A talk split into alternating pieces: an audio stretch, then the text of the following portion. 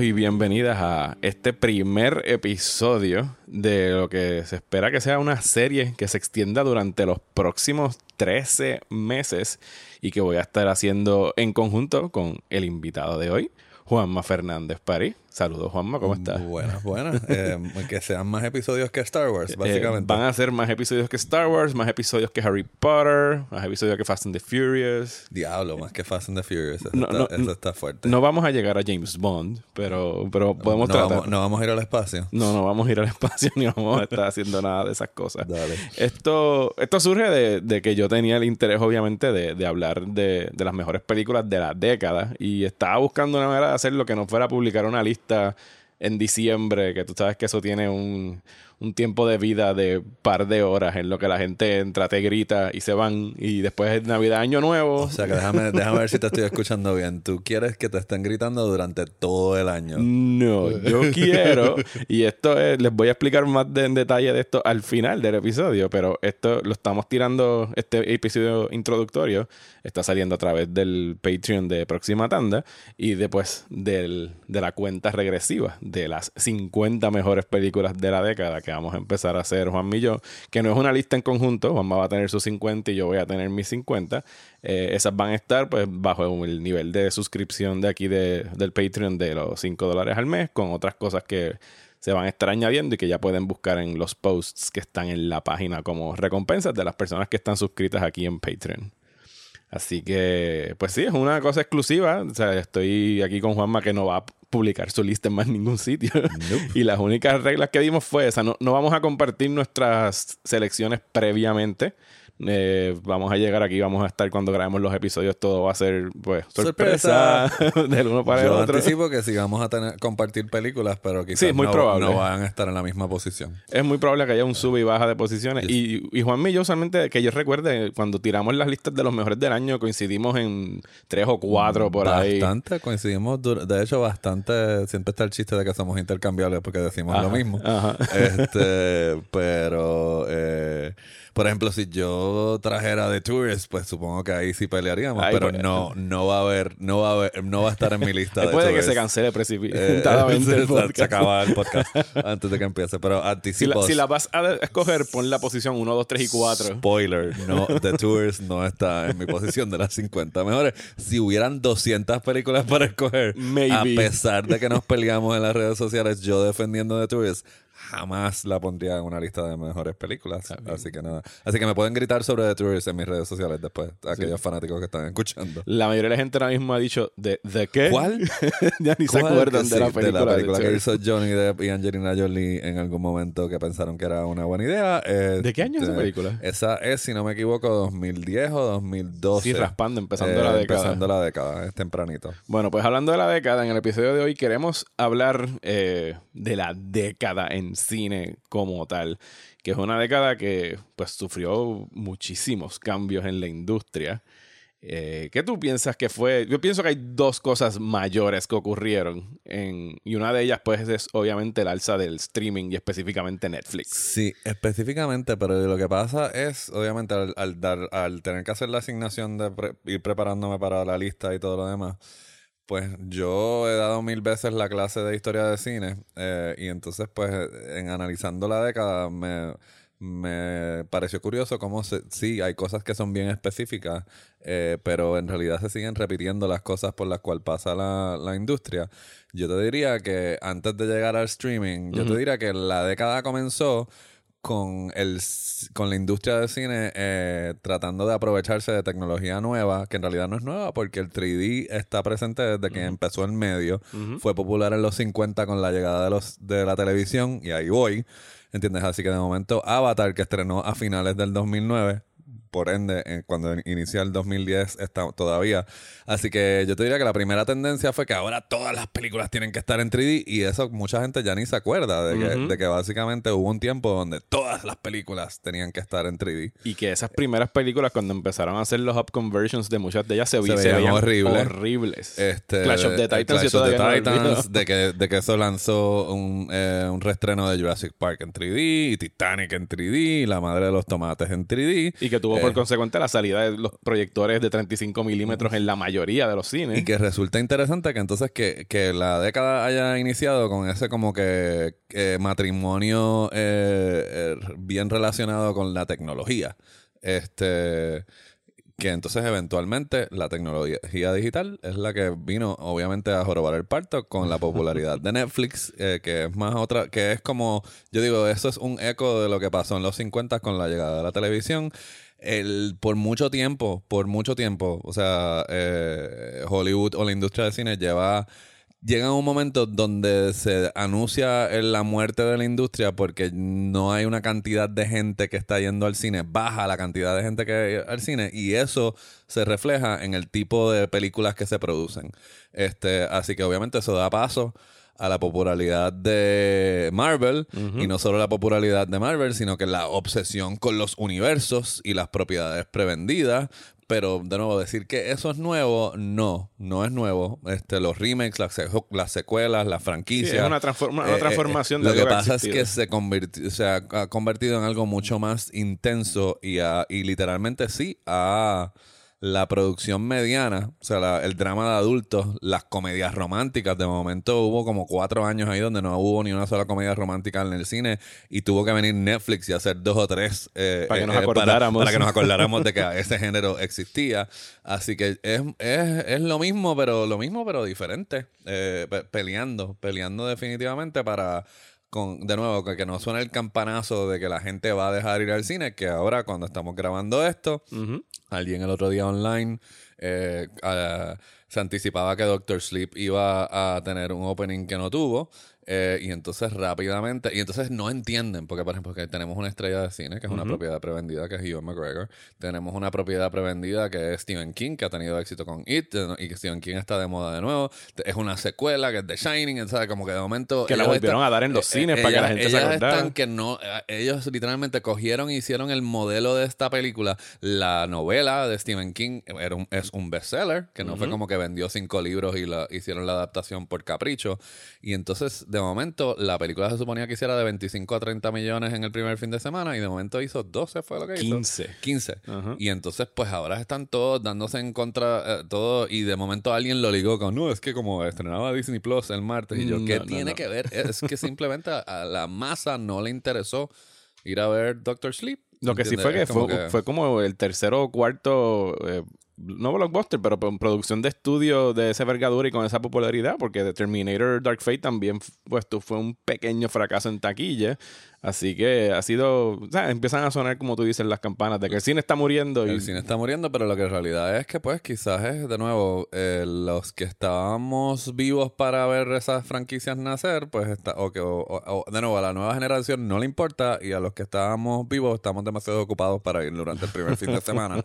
o quizás han- están ya cansados de, la, de que esto es que la cuar- el cuarto ciclo de Terminator, así que Nada, las propiedades prevendidas, pero entonces eh, yo te diría que si queremos minimizar la década, definitivamente Marvel, Disney, este, Netflix, eh, este, Son los nombres grandes. Scorsese Plus ahora, este, eh, con el que se une al, al debate, son como que las Scorsese eh, es el Thanos en esta eh, analogía. Aparentemente, sí. Ok.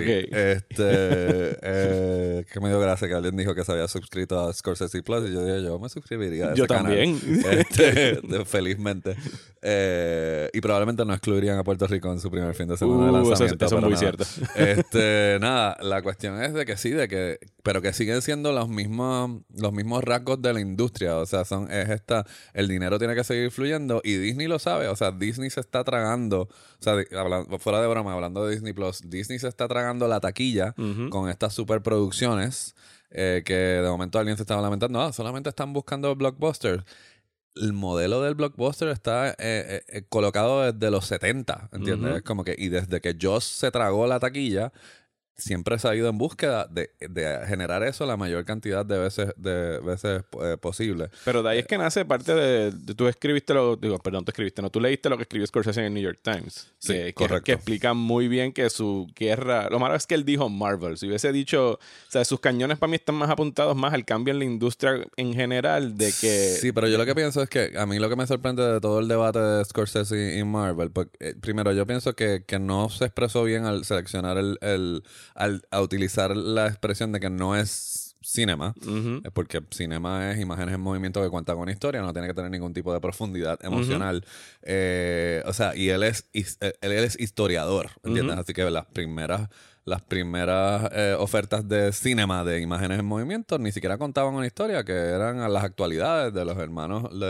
o, sea, o sea que nada, no voy a dar la clase de historia Ajá, de cine no. ahora eh, para que no dejen de escuchar el podcast, pero el punto, el punto es de que me parece un poco de gringolas conveniente que eventualmente en ese ensayo en el New York Times él logró poder como reconfigurar lo que él quería expresar de verdad, que es que es eso, de que es porque Scorsese se tragaba todo tipo de películas. Él ha hecho todo tipo de género de, de, de- de películas, excepto la película de superhéroes. Pero lo, lo- lo que quiero decir es que él mismo creció en una época donde de momento Hollywood lo único que producía era westerns. Y el western era, eh, era el, el, El- el equivalente al Marvel el- de ahora. el- equivalente al Marvel ahora, que es lo que ha dicho Spielberg también. Ah, los westerns se sobresaturaron y eventualmente llegaron a su final. Lo mismo va a pasar con Los eh, superhéroes, con- con los superhéroes. Es que yo, yo difiero de eso porque, porque los cómics, ¿por qué los cómics no han desaparecido? Bueno, Porque los Tommies han tenido sus altas, sus altas y bajas. bajas, pero, no han desaparecido. No han desaparecido, No han desaparecido como los westerns desaparecieron del cine hasta Unforgiven. ¿Entiendes? O sea, que no ha pasado eso ni va a pasar, ¿entiendes? Yo Bueno, a lo mejor lo que ocurre es que eh, no es que vaya a desaparecer del cine, pero obviamente estas megas producciones que cuestan 300 millones de dólares, que yo no lo vislumbro que sea en ningún tiempo cercano, pero a la que empieza a haber una merma en audiencia y una baja en ganancias, pues ya no van a estar produciendo quizás todas estas producciones de, de 300 millones, estarán bajando de presupuesto o las estarán moviendo a plataformas, Mira, como está haciendo Disney ahora con yo Disney te Plus. voy a decir una cosa. Yo te voy a decir una película que tiene dos palabras. Hudson Hawk.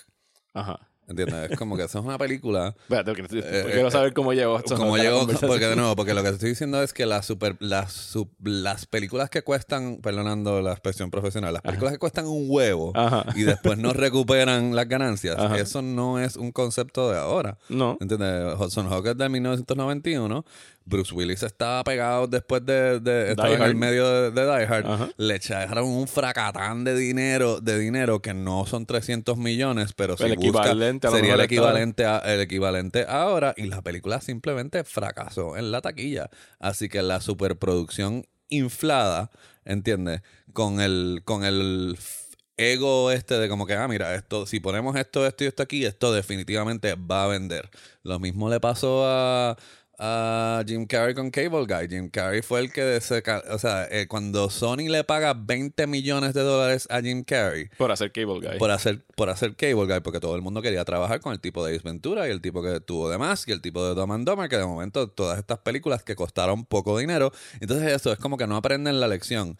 La lección de esto es de que todas estas le pagaron a Jim Carrey un salario moderado y tenían un presupuesto moderado y por eso cuando hicieron ciento y pico de millones de Eran dólares más ganancias. eran más ganancias. pero, a- pero al obsesionarse con ser la persona que tenía que trabajar con, con Jim Carrey, pues de momento Arnold dijo, espérate, pero si a este le pagan 20 millones, pues a mí me tienen que pagar 30. Y lo que hizo fue, literalmente, empezó a. Ajá. empezó a... Tú dices, ¿cómo llegamos ahí? Yo que pienso es que ahí es que los presupuestos... Yo pienso que la muerte de la película promedio, que todo el mundo se la está atribuyendo a Netflix ahora, no, de hecho, Netflix lo que le está dando es otro canal para que vuelvan a existir esas producciones, ¿entiendes? Las producciones que cuestan ahora, que estamos hablando de 45 a 60 millones. Ese es el promedio. me- El que lo promedio triste del caso es que si buscas el presupuesto de la primera Jurassic Park, la primera Jurassic Park costó 60 millones de dólares. y, es un, y era un blockbuster de verano dirigido por Steven Spielberg. Así que si, si Spielberg pudo hacer un block Jurassic Park por 60 Bueno, millones, a- a Joe- ¿por qué Bruce Willis no pudo hacer Hudson Hawk por 50? Y, A, a- a Jo- a Joker la están considerando una producción de mediano presupuesto, que creo que costó 60 y ya va para el Y billón. ya va para el billón. Ujú. O sea, pero pues, pero entonces ahora eh, empiezan las especulaciones. Entonces no aprenden la lección. El Joker se supone que sea esta cosa eh, que independiente, standalone, pero, pero van a, Van a tener- querer hacer la re- secuela. Van a querer regresar a, a- O sea, porque es como que no hay espacio para. Y yo no me atrevería a decir. Yo no me- atrevo a decir que Joker es una idea original. Joker es parte del síntoma, ¿entiendes? Coges un. Un- una propiedad prevendida, que en este caso es el personaje. Ujú. ¿Entiendes? De- en- en- y entonces el, el viraje es de que no es una película de superhéroes, pero entonces la, la conviertes en un, en un drama. Este, así que no sé. Yo te diría que, que lo que es verdaderamente distintivo de la década sí es la construcción, no es tanto el efecto, o sea, para, para, reafirmar mi argumento de que lo que pasó en la década es, es, un reciclaje de issues que ha tenido la industria para siempre. Este, pero eh, lo que diría que una de las cosas que es distintiva de la década es la construcción del universo de Marvel en pantalla. Eso sí es algo que sucedió durante esta durante Y que le salió exitosamente. y la fuerza que agarró, ¿entiendes? Porque pues cuando estamos empezando, pues estamos con Iron Man 2, que es terriblita. Ajá. Este, y que pues, o sea, después de lo chévere que fue la primera Iron Man, se pudo haber, se pudo haber caído. Sí, se pudo haber acabado. Incluso la gente este estaba declarándolo muerto cuando estaban anunciando Avengers. Dijeron, eso va a ser un fracaso. Hay 25 y hasta cierto punto, o sea, es una especie de fuerza de voluntad porque la primera Captain America no fue particularmente... A mí, a mí no me molesta. No, ni, la primera Thor tampoco. a mí la primera Thor me gustó, pero tampoco, o sea, eso fue como que vamos a hacer esto y eventualmente no fue hasta que Josh Whedon, hasta Avengers, que entonces ahí el monstruo agarró. Sí, fue como que, espérate, esto lo we can actually do se puede hacer. y ahí yo diría que ese es el momento eh, el detonante para que todo el mundo necesitamos un universo.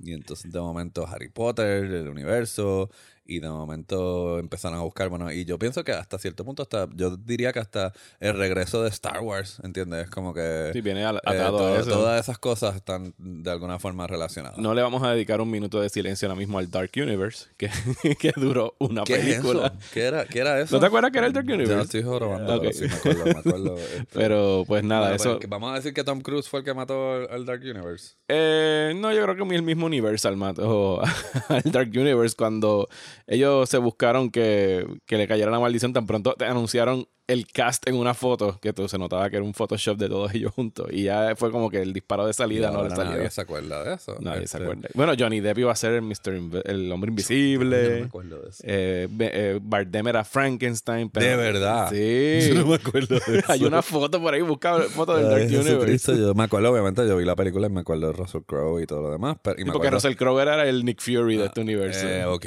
Que él era, Dr. Jekyll, and Hyde. Jekyll este, okay, sí. Mira, vaya, llegamos al Dark Universe. Eh, bueno, lo traíste tú a propósito. Este, pero, pero, es un, ejemplo de una de las víctimas de esta década de tratar de hacer lo que estaba haciendo Marvel. Pero sí, pero yo lo que creo, pero de nuevo, por ejemplo, o sea, es que sigue siendo el hacer, o sea, el hacer tres, ¿entiendes? Es como que el, seguir expandiendo las propiedades. Estamos hablando de cuántas viernes 13, ¿entiendes? Pero, y además de eso, por ejemplo, eh, ahora que está saliendo eh, His Dark Materials en HBO, ¿entiendes? Golden Compass se estaba, era, en ese momento se lo podíamos atribuir a Lord of the Rings, ¿entiendes? O sea que ellos o sea, las franquicias y las series y, todas esas cosas y las secuelas y los remakes y los... A mí me da muchísima gracia en las redes sociales cada vez que se anuncia un remake o una secuela. ¡Ah! Se murió la creatividad en Hollywood. Eso ha sido el pan y la mantequilla. no, desde antes, Mario. O sea, bueno, sí, las películas mudas después las rehacían con sonido. las rehicieron con sonido. O sea, la película esta de lo que es You Got Mail, que antes era Shop Around the Corner, O sea, eh, His Girl Friday la han hecho como 10.000 veces, ¿entiendes? Es como que todo estos clásicos y estas cosas, o sea, hay algunos que hasta, hasta son remakes también, o sea, que ese es el modelo. O sea, hay un, hay un miedo a... Hay un miedo a apostar a originalidad en términos cuando eh, la cuestión es cuando se coge el modelo que es show business, ¿entiendes? El business acumen dice eh, que, que, no, de que, de que hay que, de que el público va a ir a algo que, de que sale más barato y tirarle más chavos a una propiedad que el público conoce que invertir en algo que es totalmente desconocido y no se sabe qué rayos si, si, va a funcionar o no va a funcionar. Eso es un argumento que yo escuché decirlo a Steven Soderbergh cuando iba a sacar Logan Lucky, que él dijo, mira, un estudio de cine prefiere gastar 300 millones en una película que les va a hacer el billón que 10 millones en una película que les va a hacer 100 en la taquilla. Básicamente. Sí, sí. Sí, es como que sí, porque. Y entonces todo tiene que ver también con el mercadeo y la distribución. ¿Entiendes? Es como que eh, ahora, de momento, algo que sí me parece bien particular eh, de esta década es el tomar a China en consideración. Es como que todo. es un mercado que creció. es un mercado que creció muchísimo y de momento, pues tienes a Transformers. Y que quieren entrar a ese eh, mercado. o sea, y entonces es como que tomar decisiones para poder atraer ese mercado. Incluir estrellas chinas, buscar financiamiento chino. O sea, que, que eso, eso es una cosa. el que de momento el universo que nadie pudo haber anticipado, que no empezó en esta década, que empezó en los 90 Ajá. eh, este el universo de Fast and Furious, porque ahora es un universo porque tenemos Hobbs and Shaw. Bueno, la primera es del 2001. Este, bueno, pues técnicamente. sí. o sea, Empe- empezó que- al principio del, del Ah, ok, los 2000. Yo, la, yo por alguna razón la Yo sé, con yo el sé que se 99, siente que es de, de- pero- de- Yo de- por del alguna razón la asociaba con el 99, pero tienes razón, es del 2001. Es, el, es la point break. Es que, se, es que se siente que del empezó en el, 2001. noven- en el 91. Este, sí, no, se siente que... Pero nada, ya eso es un universo, ¿entiendes? Y existía. y, Entonces, y está que- sacando, y pero mira, se tardó Sí. casi 20 años en sacar su primer spin-off, que eso es raro para... Sí, así que nada, y que tuvo que tuvo- se tuvo que pelear Vin Diesel y, y este pero no sé por dónde le quieres meter mano en términos, porque yo te diría que, que si nos vamos a poner con la década, o sea, el cine independiente, yo pienso que, que ha seguido la misma ha seguido la misma trayectoria, y lo que siento es de que ahora hay más canales, ¿entiendes? De que, de que hay más canales de distribución, y de hecho me parece que los que están manteniendo vivo, lo que está manteniendo vivo eh, las producciones de adultos o las producciones que son, Son el streaming. alternas son los streamings. Este, y entonces pues también pues ha habido el debate de pero no es característico de la década, la cuestión de que si lo ves en streaming si es cine o no es cine, que eso también entró en la conversación. Ah, para eso viene Spielberg ahorita en 10 minutos. Se Ya, supone tu amigo llegue. Spielberg, Él viene por aquí. Es- ¿Va a traer un cut de eh, West Side Story? Yo le digo Esteban, pero Ah, va, va a llegar por ahí. Pero, eso es Pero ven acá, pero entonces es eso mismo. El, uno de los directores, va- vamos, este es el estatus de donde estamos. Uno de los directores más talentosos, que es Scorsese. Scorsese y Spielberg arrancaron a la misma vez o tienen Sí, trayectorias para. New Hollywood. Y ellos hangueaban cuando eran jovencitos. Así que él, eh, Coppola y Brian De Palma y todas esas cosas. Eh, Scorsese está haciendo una película para Netflix. Ujú. ¿Entiendes? Que estrena, de- estrenó ya. Eh, Cuando, que esté- estrena- cuando- sí, cuando básicamente cuando haya salido eh, esto, la pueden ir a ver a Fine Arts. eh, y, y- correcto. Y, le, y lo- Le recomendamos de que vayan a, a que Fine vayan a Arts. Fine Arts a verlo. Porque- y no esperen por porque Netflix. ni Mario ni yo estamos preparados a escuchar de que The Irishman es una porquería porque dura tres horas y media. La quité a las media hora. Y sabía, sabemos que es que la estaba viendo en su casa y que estaba texteando y que estaba eh, cocinando y de que contestó el teléfono y que se paró al baño a ir siete veces y en realidad no vio la película, pero Ujú. nada, que es una película silenciosa y, y una meditación, es una película de gángster totalmente diferente, pero nada, ha- haremos el podcast de The ese es el Irishman después. paréntesis sí. de The Irishman. Anyway, pues Scorsese está dirigiendo para, para, para Netflix eh, y Spielberg está haciendo un remake. De una película que ganó un Oscar de mejor película. Y ese película es de 50. Ya Eh, tienen se 60 supone- años esa película. Que se supone que eso es como que intocable, ¿entiendes? Pero obviamente bullshit, no es intocable. Se hizo un, se hizo un remake de, se hizo un remake de Psycho. O sea, eh, ¿quién se hubiera imaginado en la vida que alguien se iba a atrever a hacer un remake de Psycho? Pero lo hicieron. O sea, que es como que, o sea, yo lo que pienso es de que eh, esta, década, esta década ha sido todos los síntomas de las cosas que la industria ha estado viviendo desde los 60 para acá en esteroides. O sea, Sí. todo agrandado por la tecnología nueva este y por las tendencias nuevas, ¿entiendes? Pero pues empezamos la, como te dije, empezó la década amarraditos de la tecnología y empezamos peleando con la peleando con la tecnología digital y con miedo a qué va a pasar con entonces ahora que Netflix no es el único stre- eh, el único streamer este, porque por ejemplo, yo no sé si tuviste la oportunidad de, de, de verla, pero a mí me par- pareció curioso de que este año Disney, que literalmente es la serpiente que se está comiendo su propia cola, este, con los live action remakes, tiró su mejor live action remake en Disney Plus. Que era el de Lady and the Tramp. En la Lady and the Lo empecé a ver y me estaba gustando. No lo pude ver porque pues Disney Es Plus la mejor. Está, estaba dando problemas esa Porque los mañana. perros hablando funcionan y no es. Y son perros de y verdad. son perros de verdad. no es Lion King. No es Lion King, no son generados, son perros de verdad, lo Y- cual y no hace sufre- la diferencia. Y de lo poco que vi, no sufre del problema de Lion King, que era. No, porque los perros son expresivos, de verdad. Exacto, sí. Porque son animales, de verdad. Lo único que le estás manipulando es la boca y pues... Pero y que pues, fiera la tradición de los Homeward Bounds y los Ajá. Benji y todo esto. Solo que Look un. Talking 3 Ajá. no era con perros. Este, por si la había olvidado de que hubo una Look Who's Talking Now, era que se Look llamaba. Who's Talking Eh, 2. eh, no, Look Who's Talking 2 es la segunda. Look Look Who's Talking Talking 2 Now. es la de los perros. yes, Ok. yes. Este, anyway, el punto es de que funciona súper bien, pero sin embargo la tiraron en Disney Plus. Cosa extraña. ¿Entiendes? Me imagino que... fue algo calculado de ellos, porque si le hubiesen visto el potencial para sacarle en taquilla. A Dumbo no le fue extraordinariamente bien, ¿verdad? En taquilla. Ah, no, pero no le fue mal. No, O sea, no, les fue no- mal. no pero es que ellos ya están en la liga de que tiene que ser un flop. un billón or bust. Ok. ¿sabes? Um, Pues básicamente, pues entonces eso es lo que le preocupa a Scorsese.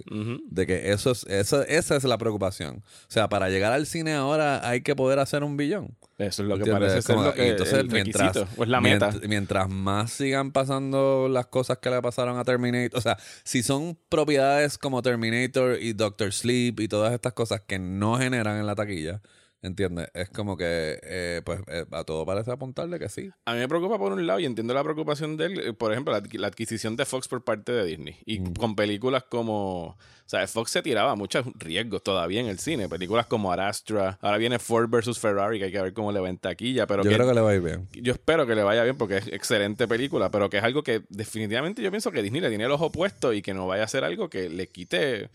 O sea, yo pensaría que Disney quiere seguir produciendo ese tipo de películas bajo el brazo de Fox, pero que no vaya a ser algo que ellos lo ahora... quieren es el dinero. Claro, pero entonces Todo el significa dinero. que ahora entonces es, vamos a hacer más películas del Planet of the Apes, vamos a hacer más Aliens, vamos a hacer de esto y olvídate de la Ford versus Ferrari y olvídate de la Ad Astra y de la, eh, ¿cómo se llama esta? Eh, Ready, or, Ready or Not, fue la de... la de- Ujú. Jojo Rabbit, que es de Fox Jojo. Rabbit, ¿y qué, qué va a pasar con Fox Searchlight? Porque Fox Searchlight es una máquina de hacer Oscar por los pasados 20, 30 años lo que ¿Qué va a Fox pasar con. Blue Sky? O sea, ya también, o sea, Blue, o sea, es el estudio de animación de el Fox. Estudio de animación de Fox era un estilo completamente diferente. La a- película de la paloma de Will Smith se estrenó. eh, no, eso estrena en diciembre. Ok, de repente dije, a lo mejor fue de estas que sepultaron y movieron de fecha. Pero, pero me parece que eso es el final. Ujú. Es el final. Y, y de nuevo, hace falta otra cosa. O sea, de, de momento, una de las cosas que hace que Pixar es especial es que Pixar es diferente a Walt Disney Animation. Pero ya nos hemos mal, mal acostumbrado a Pixar también.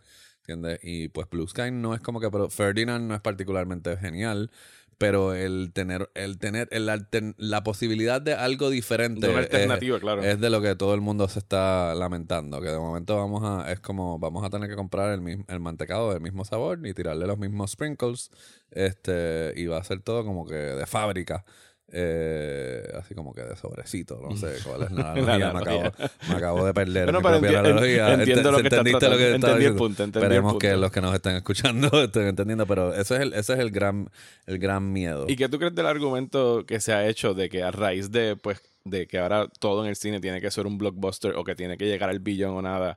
Y cuando dicen la originalidad murió, y pues sí, de vez en cuando puedes encontrar una película que no necesariamente sea, qué sé yo, una Mad Max Fury Road. No es original, es la cuarta secuela de una franquicia, pero se sentía fresca y original en el momento por la técnica que utilizó George Miller de convertir esto en un chase movie a través del desierto. Bueno, pero de nuevo, no hay, o sea, no hay que irse tan lejos, ¿entiendes? Es como que, como Ma- Max Fury Road, ¿entiendes? Pero yo te diría que este año Once Upon a Time in Hollywood. Ujú. Once Upon a Time in Hollywood es, eh, o sea, eh, de hecho es la única película de Sony que el año que viene va a arrancar con una película, una versión del- de, Fantasy Island, Jesucristo. Eh, ¿Entiendes? perdón, Eh, ¿cuándo sale? Fantasy Island. En enero. ¿sabes Eh, sí, ¿entiendes? Es como Fíjate, que- ayer dieron casi, ayer anoche dieron todos los trailers de Sony menos ese, no Menos lo vi. ese, porque ese es nuevo, ¿entiendes? Es como que Fantasy Island, ¿ok? De- el avión, the sí, plane, the el- plane. Sí, sí, pero sin tatú. ¿Entiendes? ah, no, claro, porque eso ya el hoy- señor, hoy- se quedaron con el señor Rourke, pero ya aparentemente el midget no es politically correct o- y acabó de ofender a la comunidad De- de personas pequeñas. de personas pequeñas, pero lo que te quiero decir es que eh, la película que más dinero le ha generado a Sony este año no ha sido Angry Birds 2, no ha sido ninguna de las propias remakes y las cosas que han hecho 10.000 Bueno, debe haber sido Eh, eh, eh, Far From Home, ¿no? Eh, bueno, estoy hablando de. Ese es que esa se cuenta como Marvel. Que es una, o sea, Sí, es una coproducción. Técnicamente. Ajá. Pero de Sony como tal, individual, es Once Upon a Time in Hollywood. Que es una película para adultos. Es una película de un presupuesto moderado, que no es tan moderado porque De dos horas y de media. dos horas y media. O sea, es un, eh, esa es la bandera de que no, de que, de que si al público le interesa, el público va a ir. Lo que pasa es que es eso, es como que es también la obsesión de, de del, ese primer fin de semana. ¿Entiendes? Que eso es algo que también que no es eh, el, el opening weekend eh, syndrome no es de esta década. El problema es que ahora todos sabemos cuánto hace una película. Antes había que esperar al martes, ¿entiendes? Ajá. Y, y- y lo publicaba, qué sé yo, lo publicaba, lo daban en Entertainment Tonight o lo publicaban, ¿entiendes? Ahora en todo, en Si tú- Twitter, un domingo a las 11 de la Bueno, mañana. los sábados tienes proyecciones Sí, ya, tú, de lo que ya va a tú sabes qué fue lo que. Y todo el mundo puede. Es como que es. Es como Inside Baseball, ya no entiendes. Es como que todo el mundo sabe del box office, ¿entiendes? Es como que porque todo el mundo sabe. Sea, no es como que un Y, el que, grupo... y- y que tienes la posibilidad de, de saberlo si te interesa si te saberlo. interesa, ¿no? Pero lo que te quiero decir es que yo pienso que hasta, o sea, hasta una persona que va casualmente al cine sabe qué película es taquillera y que no es taquillera porque estamos ya inun- sobreinundados con ese concepto. Pero de nuevo, no es, el concepto no es de esta década. Lo gracioso es eso. Lo que ha, cambi- lo que ha cambiado esta década son los números.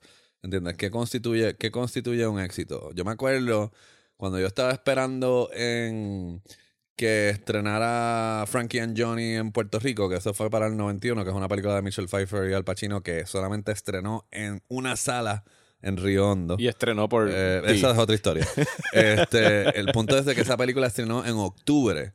Y en octubre, después de. Estrenó en octubre y le achacaron el fracaso de un montón de películas en esa temporada. Porque eran cuando eran los, los hearings de Anita Hill y Thomas Clarence. Los Ajá, de la gente estaba pegada en La gente estaba pegada a la televisión. Pero lo curioso si usted va y busca los flops de esa, de esa época, No incluye era, nada. eran películas que lo que hacían eran un millón, dos millones, tres millones. La que se zafó de eso fue Fisher King y Fisher King hizo como 15 y eso se consideró. Entonces es como que ahora 15, o sea, de nuevo, Eh, ahora, qui- Doctor o sea, Sleep fueron doc- 15. doctor- ahora 15 es un desastre. Ajá. ¿Entiendes? Así que lo que yo siento que la el problema es el mismo, lo que han cambiado es los números. O sea, lo que han cambiado es los números. De nuevo, eh, este, ahora los actores, de, los actores de 20 millones para arriba, excepto Marvel, que esta es la otra cosa que no se habla. Estamos hablando de el del universo cinematográfico y de todas estas cosas y bla, bla, bla, pero ellos fueron inteligentes. Por ejemplo, ellos cuando pusieron a Scarlett Johansson de, de Black Widow, la contrataron por 250 mil pesos como por cinco películas, ¿entiendes? Ajá. El único que se clavó a esa gente fue Robert, Robert Downey, Downey. Jr. Porque yo creo que él estaba bajo contrato para las primeras dos Iron Man y de ahí en adelante el hombre se ha estado bañando en dinero porque Y ha ayudado a cabildear para subirle los contratos a los a los demás. demás, ¿entiendes? Pero a Chris Evans, a Chris Hemsworth, a toda esta, a todos los demás, ni siquiera Samuel Jackson, que es el supuestamente la pega de toda la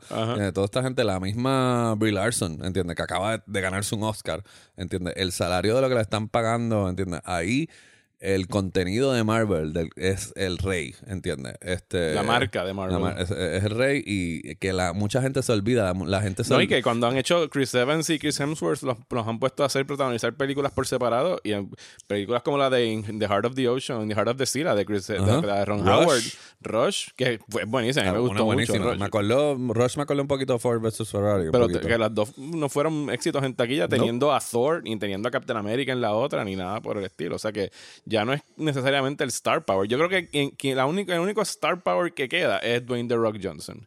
Y, Y él, es y él es cuestionable Sí. también. Él es cuestionable porque a él, eh, eh, o sea, él no siempre funciona.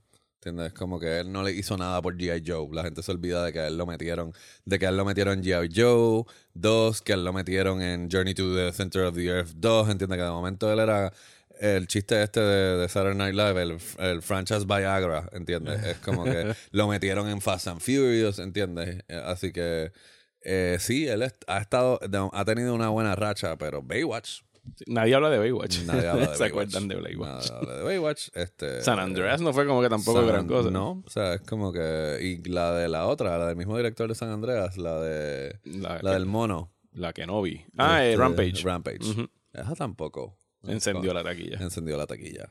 Así que, pero sí, por alguna razón la gente sigue. sigue. Y lo próximo de The Rock es Jumanji The Next Level. Que eso va a explotar en taquilla, me imagino que también. que de nuevo. ¿Esto estrena el mismo weekend que Star Wars? eh, no sé si es el mismo. Pero ellos se enfrentaron a Star Ajá. Wars la otra vez y les fue bien. Y después de ahí The Rock sigue haciendo de nuevo títulos prevendidos que no es de esta década. De nuevo, eh, el que exista una película que se llama The Jungle Cruise, que es del ride de Disney, no es culpa de Netflix, es culpa de Pirates of the Caribbean. ¿Entiendes? Y ha habido, ha habido veces que eso ha funcionado y ha habido veces que no ha funcionado, como le pasó al pobre Eddie Murphy con Haunted House. Este, así que. ¿Y qué va a pasar ahora con, por ejemplo, qué va a pasar con ahora con Robert Downey Jr. y Doctor Dolittle? ¿Entiendes? Eh, como que. No sé. Yo, ni me atreví que, a ver el corto. ¿Qué va a pasar? O sea, ¿por qué estamos... Es, es culpa de mamá mía el que haya una versión de Cats, Sí, ¿entiendes? Sí, yo le voy- O sea, no lo había olvida- pensado, pero sí. Olvídate de Marvel, ¿entiendes? Olvida- estas son, yo pienso que estas son las preguntas más acertadas del final de la década que estamos viviendo. O sea, Cats En serio. Dios mío. O sea, no, es no como estoy, no que- estoy listo todavía. Eh, yo, yo estoy, yo, yo, esto- creo que esa fue la segunda obra de Broadway que yo vi y yo la odié. con- y mira que a mí me gustan los, tú sabes que a mí me gustan Yo vi una versión que trajeron aquí a Bellas Artes, no me acuerdo en qué año, Oh, y quedé Dios. traumado. Y, era una producción que venía de afuera, era como que el touring sí, de que Cats o traen así, sí, la- Era espantosa. Yo quedé traumado. Eh, es que yo, yo particularmente, yo soy flojo para los musicales, me encantan, pero si es de Andrew Lloyd Webber, yo sé que no me va a gustar. ¿entiendes? Y el señor Webber es responsable de Cats, es responsable de Los Miserables, de Phantom of de the Opera. Phantom of the Opera, todos esos. Este, que Que son, son, los más operáticos, eh, que son operetas en realidad, no son musicales, o sea, en la tradición de los de MGM, de Hollywood y todas estas cosas. Este, pero por ejemplo, nos estamos lamentando del final de los, pero de nuevo, eh, Paul Thomas Anderson ayer anunció su próximo proyecto Ujú. y no es de Netflix. No, y es ¿no? para, es para- Es como es que para cine. es para cine. Otra película de época sobre un Este, muchacho, un adolescente detective. Un teen movie de los 70, Ujú. ¿entiendes? Como que hay que ver, porque supuestamente el muchachito es famoso según la trama. Pero eso, ¿entiendes? Como que lo que pasa es que cada vez hay menos de esas noticias. Cada vez hay menos de esas noticias, ¿entiendes? Cada vez hay menos de esas noticias. Eh, Porque en realidad no es que no haya menos. Bueno, él hizo Inherent Vice de Warner. eh, Paramount hizo There Will Be Blood. No me acuerdo quién hizo Phantom Thread. Yo creo que eso fue Focus. eh, Focus, que es Universal, básicamente. Así que ya, pero es que también Paramount y Warner tenían en su momento sus, sus indie labels que ya no los tienen Sí, tampoco. pero yo siento que siempre va a haber, siempre va a haber el... Sí, siempre yo va a que estar el- Yo lo que siento es que cada vez hay menos, pero siempre, siempre, siempre hay. Este, Sí, hay picos y valles y hay movimientos, es lo que tú dices que es cíclico. O sea, en algún momento va a explotar a lo mejor esa burbuja de los blockbusters y tendremos algún nacimiento de, de algún New Hollywood nuevo o el, o el movimiento este indie de los 90 que es algo que se sigue rotando en, en el cine. Pero, pero sí, eso es un buen resumen de, de lo que fue la década en términos comerciales y de lo que fue el, el, el cine en la pantalla grande. Vamos a hablar rapidito de, de los Oscars, de lo, lo que... de lo que pasó fuera de la pantalla. De lo que pasó fuera de la pantalla, de todo lo que estalló este, este- durante esta década con el nacimiento del hashtag Oscar So White y los movimientos y el corre-corre dentro de la academia para tener mayor diversidad dentro de la academia. Y si en realidad tú crees que ha sido un cambio for the better pa- para mejorar lo que ha sido la academia a raíz de esos movimientos que han hecho con estas últimas eh, rachas de ganadores de los últimos cuatro o cinco años. Porque eso fue como a mediados de la década que empezó el Oscar So White. Pero es que yo siento que las tendencias de la... Yo siento que por más que se ha hecho... La academia también es cíclica. La academia también es cíclica y yo pienso que no ha cambiado tanto. O sea, mira, mira lo que ganó el, el año pasado. No, no quiero. O sea, no quiero acordarme. claro, no te quieres acordar, Ya, ¿me entiendes? Ganó Roma, ¿verdad? Fue, fue- no, no, pasó ganó algo Roma. así como Moonlight y La La Land. No, No, ganó- no fue no eso. ganó Roma. Ah, ok. Ganó, en, mi, ganó- en mi mente ganó Roma. Ganó Green Book. Ah, ¿qué- ah? Sí, Ajá. Green Book fue la mejor película activada por la mafia de Spielberg, Ujú. ¿entiendes? Es como que, que es un replay de cuando la mafia de Weinstein eh, le quitó a Spielberg eh, eh, con Shakespeare in Love en Saving Private Ryan. Ese fue uno que murió en esta ¿Entiendes? década. O sea, que tú puedes, que tú puedes, este, de nuevo, yo pienso que, que le puedes meter todo lo de diversidad. Y entonces, eh, eh, es una línea bien finita el argumento este del Oscar So White, ¿entiendes? Porque obviamente si no hay películas, si no hay, si no hay películas que representan a las diferentes etnias, pues hay menos posibilidad de que esas sean nominadas, ¿entiendes? Pero a mí cuando pasa eso es como que, ah, este año solamente hubieron dos actores afroamericanos y este año solamente hubieron tres mujeres. No, es como que tienen que, o sea, hay que no llenar una, hay que ah, llenar- no hay hay que- que no tiene que llenar, hay un una cuota, Ajá, ajá. ¿entiendes? Y entonces eso tiene que ver mucho con, eso tiene que ver con esto, eso es generacional. ¿Entiendes? Y entonces, entonces el hashtag Oscar So White y el Me Too y todas estas cosas, la forma en que se debaten esos issues y el que entonces ha abierto la puerta de- a algo que se ha convertido popular en los últimos dos años, el reevaluar textos artísticos de hace 50 años atrás, evaluarlo con los con, con el filtro moderno, la sensibilidad moderna de ahora, lo cual me parece ridículo. Sí, que no, que todo Porque es parte cada de- uno, de cada su uno representa, cada uno representa el, el momento en que se, el momento en que se hizo. Este, pero nada, o sea, es como que yo entiendo de que sí, de que ahora hay muchos miembros nuevos en la academia, muchos más jóvenes y muchos más diversos. Pero hasta el momento, después de que se formó el Salpa afuera, no ha habido, en la forma en que ellos votan, no ha habido no ha habido mucha diferencia. Bueno, hubo un cambio en la metodología de que utilizaban, que cambiaron un voto preferencial y que mucha, muchos de los expertos que siguen los Oscars dicen que eso ha afectado bastante el outcome de, de las votaciones al final, al, cambiar al, voto preferencial a, versus lo que hacían antes, que era por mayoría y ya. Pero de nuevo, o sea, es como que sí, de nuevo, todo eso que tú dijiste, muy bien. Pero al final, ¿entiendes? Las tendencias son las mismas es como cuando, de nuevo, y, no, y sigo haciendo referencia a los 90 cuando esto es una de, esto es el podcast de, de esta década.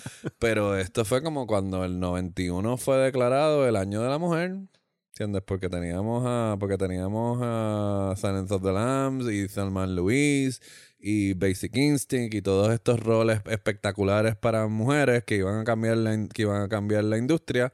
Y no pasó nada. Y no pasó nada. Eso te lo puede decir Gina Davis. Gina Davis, literalmente, que es la protagonista, una de las protagonistas de, de Thelma Louise, ella es la que ha hecho el Gina Davis eh, eh, eh, Institute, que básicamente analiza y pone esta data de que los roles para las mujeres no han cambiado en los últimos 30 años.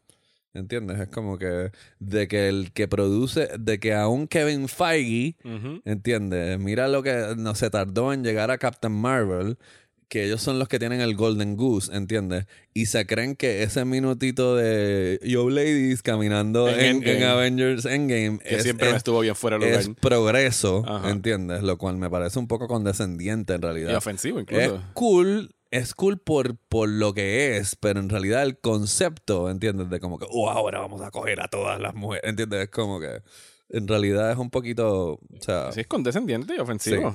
Este, así que...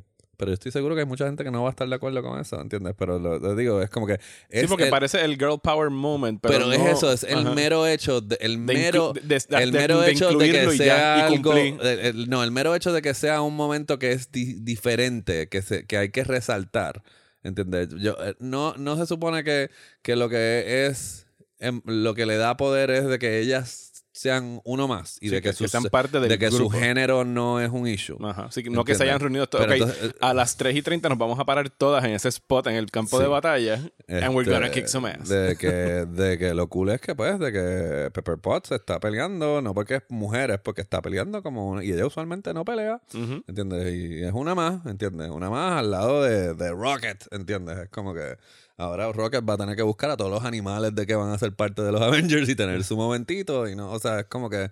Y que no es la eh, primera vez que lo hicieron, porque lo hicieron en Infinity War también. también la escena cuando está con. También. Eh, con Danai Gurira y está. Eh, Dios mío, Scarlet Witch y, Black Widow también. Sí.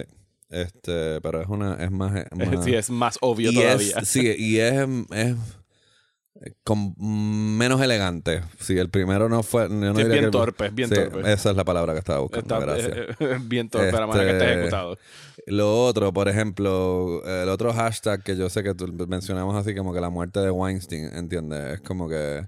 Triste es el caso. Ahora digo yo, todo lo que se discute, todo lo que se discute relacionado a Weinstein es a lo horrible, el cerdo, o sea, todo lo que generó y el cambio de la política sexual. Y lo primero que el primer reflejo de lo que vamos a ver en pantalla va a llegar justo antes de que se acabe la década, porque va a estrenar Bombshell, que es de los no es sobre Weinstein, pero sí es sobre el caso de acoso sexual de Fox News.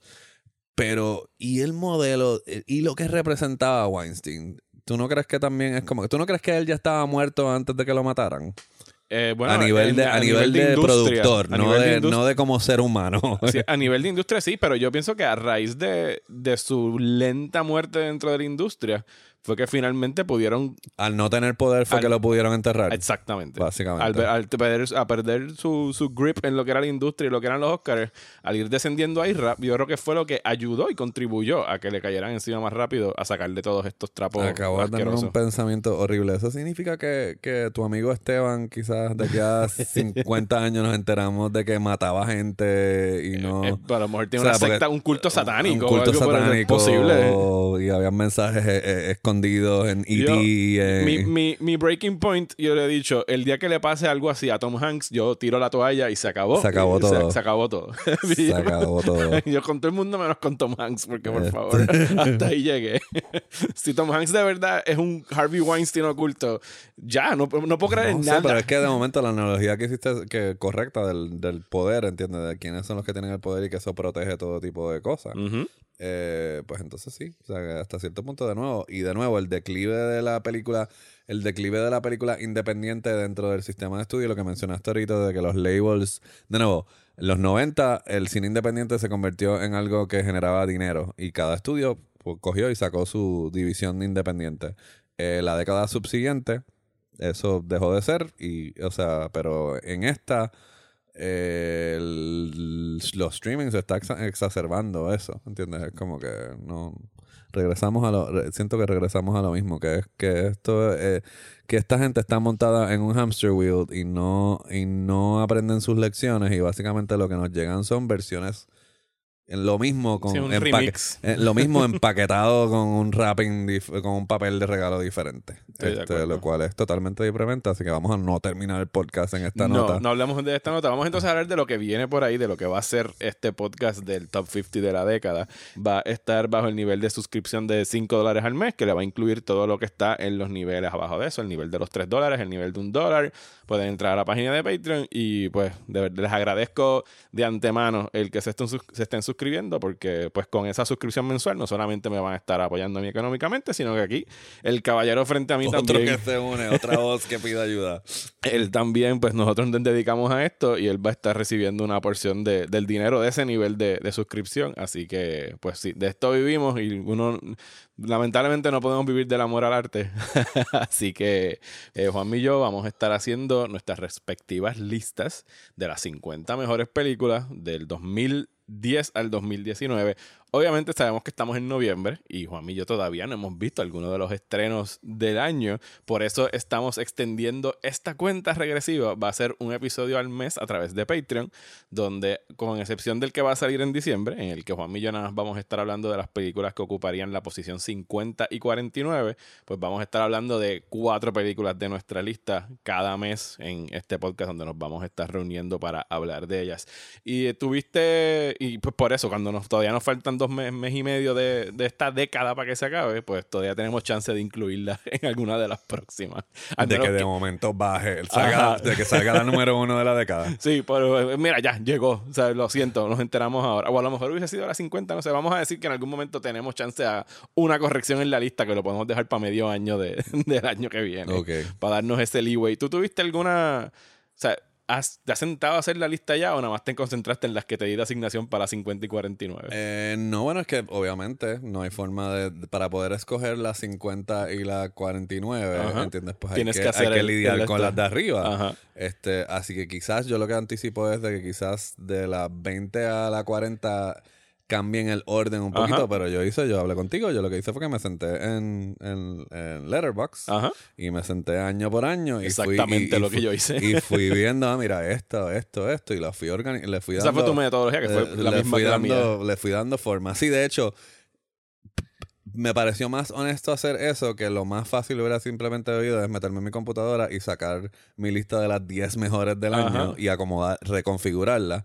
Pero precisamente como estamos bregando con la década Y hay películas y que van a subir y que van a bajar. subir, hay películas que uno dice, diablo, yo incluí eso. Ajá. Este, o, Sí. diablo, no incluí esta, este, que a veces tiene que ver con que no, las, no nos las enseñan o no habían estrenado a tiempo. Por ejemplo, Phantom Thread, cuando yo la vi me Ajá. di contra el piso mil veces de que no pudo... O que simple y sencillamente le cogiste más respeto durante el paso del tiempo. De que cambia la... O le perdiste O el le respeto, alguna. O a lo mejor la Este, viste, en- saliste del cine en el 2011 y dijiste, esta es la película más cabrona del año. Sí. Y ahora es como que, fíjate. no, Pero yo siempre entiendo que es algo desde que yo he tenido que poner a hacer, poner- me sentí que, que lo que va a pasar es que se van a manifestar eh, en este, en los próximos podcasts se van a manifestar lo que es como el- lo que sea que tengamos de bandera o las batallas que tengamos eh, que hemos tenido o la cruz que hayamos cargado como críticos. van a salir. Eso es tremenda cita. Vamos a Sí. dejarlo. Sí, sí. Pues vamos a dejarlo ahí. Vamos a dejarlo. Yo creo que, vamos a, Almodóvar, gracias por, Almodóvar, sí. gracias por Una- el un gran cierre. cierre. con las películas de género.